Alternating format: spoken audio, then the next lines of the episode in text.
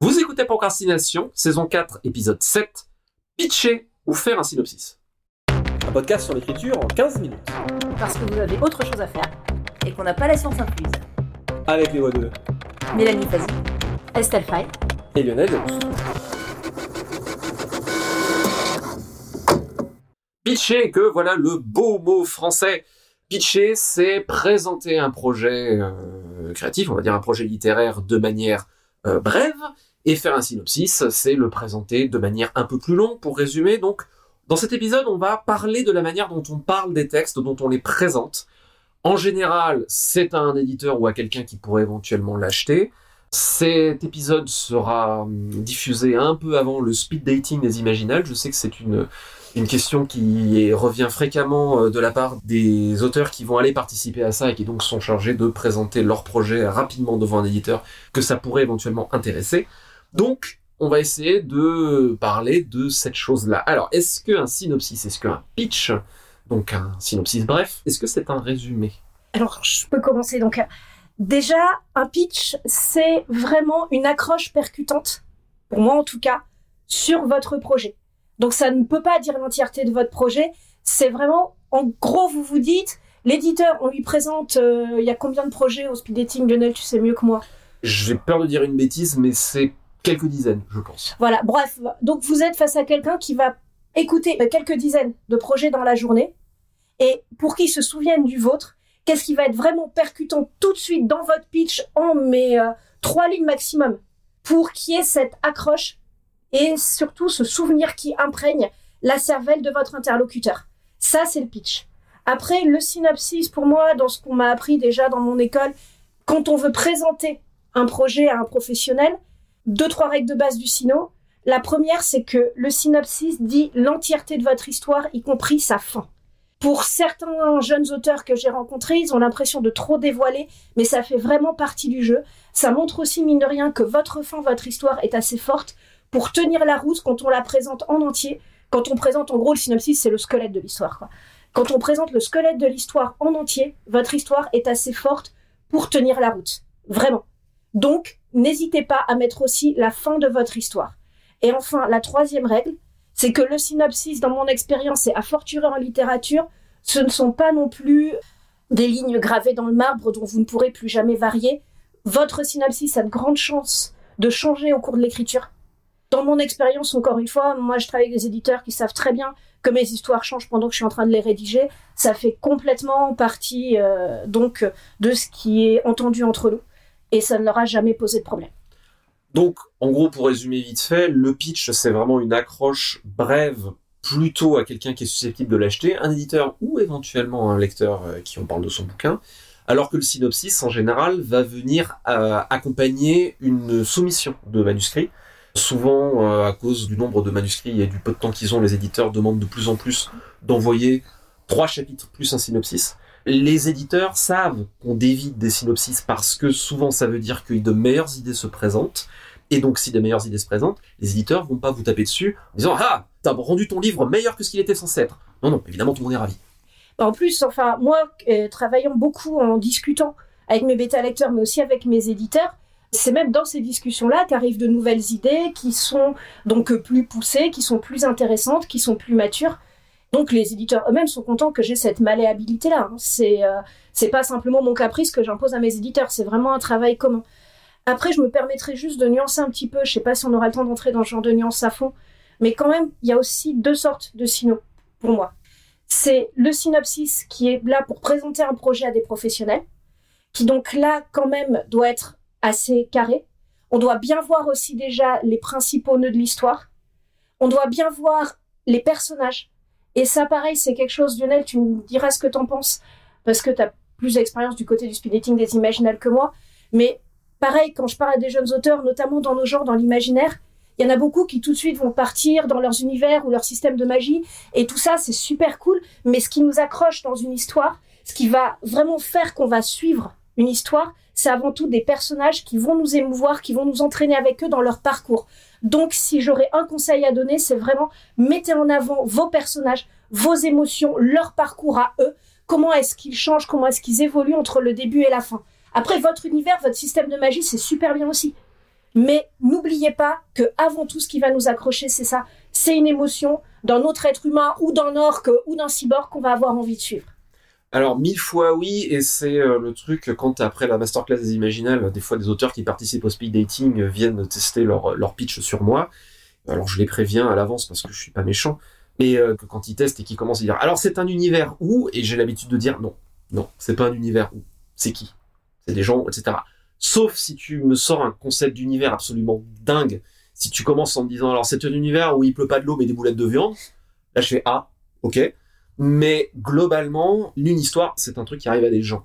Si le truc qui arrive à des gens est intéressant et nous accroche, là oui, on a envie d'en sortir plus sur l'univers, mais ça vient dans un deuxième temps. Et c'est à mon avis, surtout en fantasy, la grosse distorsion qu'a Tolkien comme effet, c'est qu'on se met tellement en avant Tolkien avec le monde, on oublie qu'en fait, ce qui a fait connaître Tolkien, c'est Bilbo et le Seigneur des Anneaux, et c'est seulement après qu'il a pu publier le Silmarillion, même s'il voulait publier en premier. Donc, en particulier de nos jours, où euh, la narration euh, est quand même beaucoup plus... Tout va beaucoup plus vite qu'avant, ma bonne dame. Si un speech commence en disant c'est un monde où, pour moi, c'est un signal d'alarme. C'est non. Je résume souvent les histoires en, disant c'est quelqu'un d'intéressant qui veut quelque chose d'important et c'est compliqué. Donc, pourquoi la personne est intéressante? Pourquoi ce qu'elle veut être important? Et en quoi ça va être compliqué? Là, j'ai mon histoire. Ensuite, on peut dire que c'est dans un univers où il pleut des boulettes de viande. Mais avant tout, effectivement, c'est se centrer sur l'humain parce que c'est l'humain à qui il arrive une histoire. C'est quelqu'un après, pour moi pas forcément d'ailleurs qui veut quelque chose ou qui sait qui veut quelque chose, mais c'est quelqu'un qui va aussi rencontrer d'autres personnes, donc qui elles aussi vont être importantes, vont être importantes pour lui. Quelles interactions il va y avoir entre eux, quels événements vont les faire changer et ils pourront plus revenir en arrière. Je pense que c'est quelque chose, j'en parlerai dans d'autres épisodes, mais par exemple, de bien montrer dans un synopsis les points de non-retour de votre histoire. Donc ceux qui changent irrémédiablement vos personnages. Ça, ça doit vraiment être là. Et oui, dans ce que je disais, qui dévie peut-être un peu du cœur de cet épisode, mais il y a deux sortes de signaux pour moi.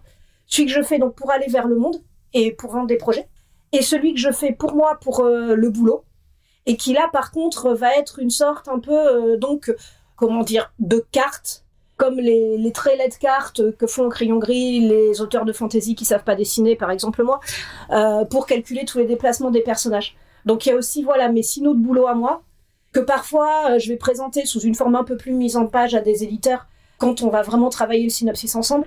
Mais c'est pas la même chose qu'un sino déjà un peu bien fait pour déjà vendre un projet. Euh, complètement. Alors, tu parlais de cartes. euh, moi, en général, c'est effectivement j'ai ça avec des tas de couleurs, plus une espèce de vague mind map, mais avec des bulles jetées sur un document qui fait, virtuel qui fait 2 mètres sur 3 avec une application qui s'appelle Scapple. Je mettrai le lien dans les notes. Mais ça, il y a que moi qui suis capable de le lire. C'est de la bouillie pour chat, quoi. C'est comme mon écriture, il y a que moi qui peux la lire. L'autre truc aussi qui est important sur lequel il faut qu'on appuie, c'est que le pitch est une accroche et le pitch n'est pas là pour raconter toute la fin.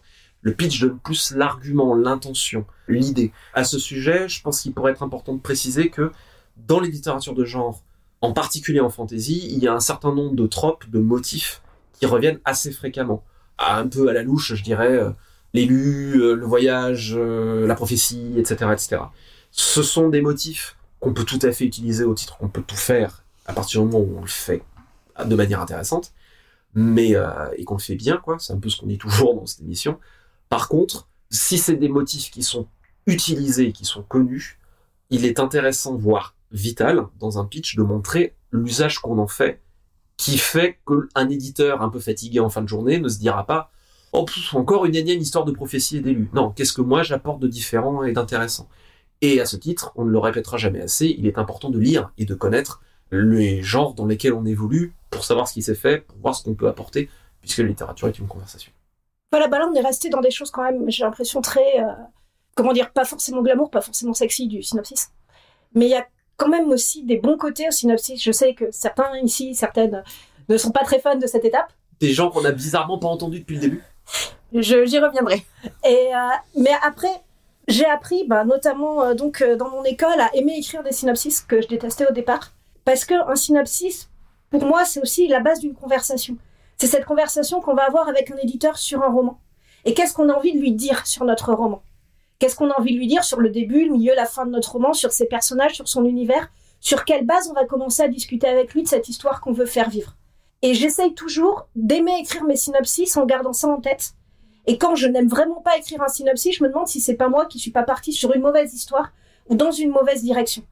Donc vraiment, voilà, j'essaye aussi de trouver comment aimer écrire les synopsis. Et je trouve que pour moi, en tout cas, ça va mieux maintenant je les pense comme ça. Je suis entièrement d'accord avec toi et je pense que la clé est vraiment dans ce que tu dis, d'avoir envie d'eux. C'est pour moi le pitch. Alors, il y a une technique, évidemment, on apprend à se, faire de plus en plus. Euh, on a donné la première pour moi, qui est la, clé de base, qui est cette son d'histoire qui arrive à des gens et qui sont intéressants et ce qu'ils veulent. Il y a un vrai enjeu dont on a envie de savoir le dénouement. Mais à la base, l'impulsion qui doit présider, c'est de dire, ça va être trop bien, lis mon bouquin. Tu vas voir, ça va être trop bien parce que j'ai du plaisir à le partager et regarde ce que je partage parce que parce que j'ai envie de partager ma joie avec toi. Et si alors c'est galère hein, de le faire, hein, c'est compliqué, mais si on n'a pas cette volonté-là au cœur, effectivement, euh, nonobstant la difficulté, c'est peut-être que l'approche est pas bonne. Il faut, je suis d'accord avec toi, l'approcher comme un exercice plutôt joyeux, effectivement. Et puis, euh, se rappeler aussi, bah ça c'est ce que j'ai vu en tête quand je suis passée à la mise en scène après avoir été comédienne. Quand je faisais passer des auditions en tant que metteuse en scène, j'avais aussi envie de trouver le super comédien pour le rôle qui non seulement allait coller, mais amener quelque chose en plus. Or, on a tendance, surtout euh, quand on est un jeune auteur, d'avoir une vision très verticale des relations auteur-éditeur. Il y a l'éditeur tout-puissant qui va faire tomber ou pas sa lumière sur vous, quoi. Alors que l'éditeur aussi veut publier des bons bouquins. Je veux dire, quand on a monté des entos euh, avec Parchemin et Traverse ou avec Jérôme, on cherchait vraiment des super nouvelles. On était trop contents quand on en trouvait. Voilà, c'est une conversation. Vous êtes deux à discuter de potentielles histoires super cool avec l'éditeur. Pas oublier ça. Et il faut que l'éditeur aime le projet aussi. Il y a aussi des rencontres qui se font. Il faut pas essayer de placer les bouquins à tout craint. Il faut essayer de les placer chez des gens à qui ça va parler. Bah, des gens qui ont envie de faire le même livre que vous. Et c'est mm. pour ça aussi, ne faites pas un pitch qui soit super accrocheur mais qui ne représente pas votre livre. Avant tout, faites un pitch, un sino qui représente vraiment ce que vous voulez faire en fait, je, vous écoute depuis tout à l'heure. Je suis assez fascinée par tout ce que j'entends dire. Ça a l'air vachement bien. Je, tenais à préciser que je fais le cancre sur cet épisode pour la simple et bonne raison que euh, j'ai fait 20 ans de carrière en ayant, je crois, jamais. Non, c'est faux. Je l'ai fait deux fois. Presque jamais rédigé de synopsis ou affaire de pitch. Je ne sais pas dans quelle mesure. C'est simplement parce que bon, j'écris des nouvelles. J'ai beaucoup travaillé avec les mêmes éditeurs qui lisaient le manuscrit. Euh, j'ai pas souvent eu à faire cette démarche de recherche d'éditeur. Et quand j'ai commencé à la faire, on ne m'avait jamais demandé de synopsis. Je l'ai fait pour un projet de manga où ça m'avait appris que, que ça permet de remarquer quand quelque chose ne fonctionne pas. Pour un projet de scénario. Pour des choses comme ça. Mais euh, je suis très intéressée d'entendre Estelle qui dit euh, ça fait partie du dialogue. Moi, je n'arrive pas à conceptualiser d'avoir à faire ça. Et c'est plutôt une bonne chose parce que d'une part, je suis pas très douée pour. Quand il le faut, j'y vais euh, contrainte et forcée. Mais c'est moi, c'est vraiment à l'inverse de ma vision de l'écriture. Je, je, suis très vieux jeu. Pour moi, un texte devrait suffire à lui-même. Je comprends pourquoi, dans certaines circonstances, on a à pitcher, faire un synopsis mais je n'arrive pas à chasser l'impression que ce qui moi m'intéresse dans un texte, il peut pas passer dans un résumé. C'est pas l'histoire qui m'intéresse, c'est pas les personnages, c'est comment je les incarne. Et du coup, j'ai une espèce de vieux blocage. Et c'est vraiment intéressant de vous entendre. Mais je voulais apporter le son de cloche qu'on peut, faire 20 ans de carrière sans savoir comment ça marche. Ah, clairement. Après, moi aussi, j'ai eu cette chance pour l'instant et je fais tout pour que ça continue. Euh, mais bon, c'est la chance qu'on maîtrise pas. Mais j'ai eu la chance de faire des synopsis toujours pour des œuvres qui n'étaient pas achevées en fait. Et donc, ce qui fait que ça faisait partie d'un work in progress. C'était pas, j'ai déjà fini un roman et là, je vais devoir faire un synopsis. Et c'est quelque chose qui est inconcevable pour moi de transmettre quelque chose avant de l'avoir écrit. Donc forcément, il y a tout ce, tout ce jeu-là aussi. Voilà, que pour moi, j'aurais au contraire beaucoup de mal à faire l'exercice inverse.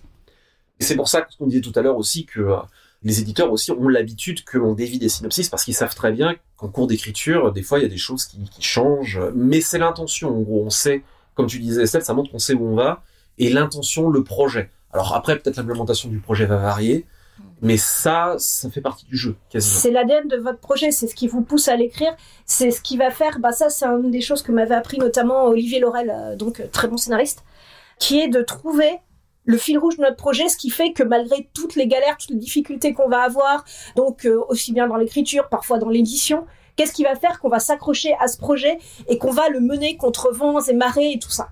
Et ça peut être un thème, ça peut être une idée, ça peut être un personnage, ça peut être plein de choses. Et le conseil qu'il nous donnait et qui je trouve est vraiment très bon, c'est une fois qu'on a trouvé ça, on l'écrit en gros et on le met au-dessus de son bureau, son poste de travail, sur son ordinateur. Bref, là où on peut s'y référer dans les moments de doute, de galère, etc.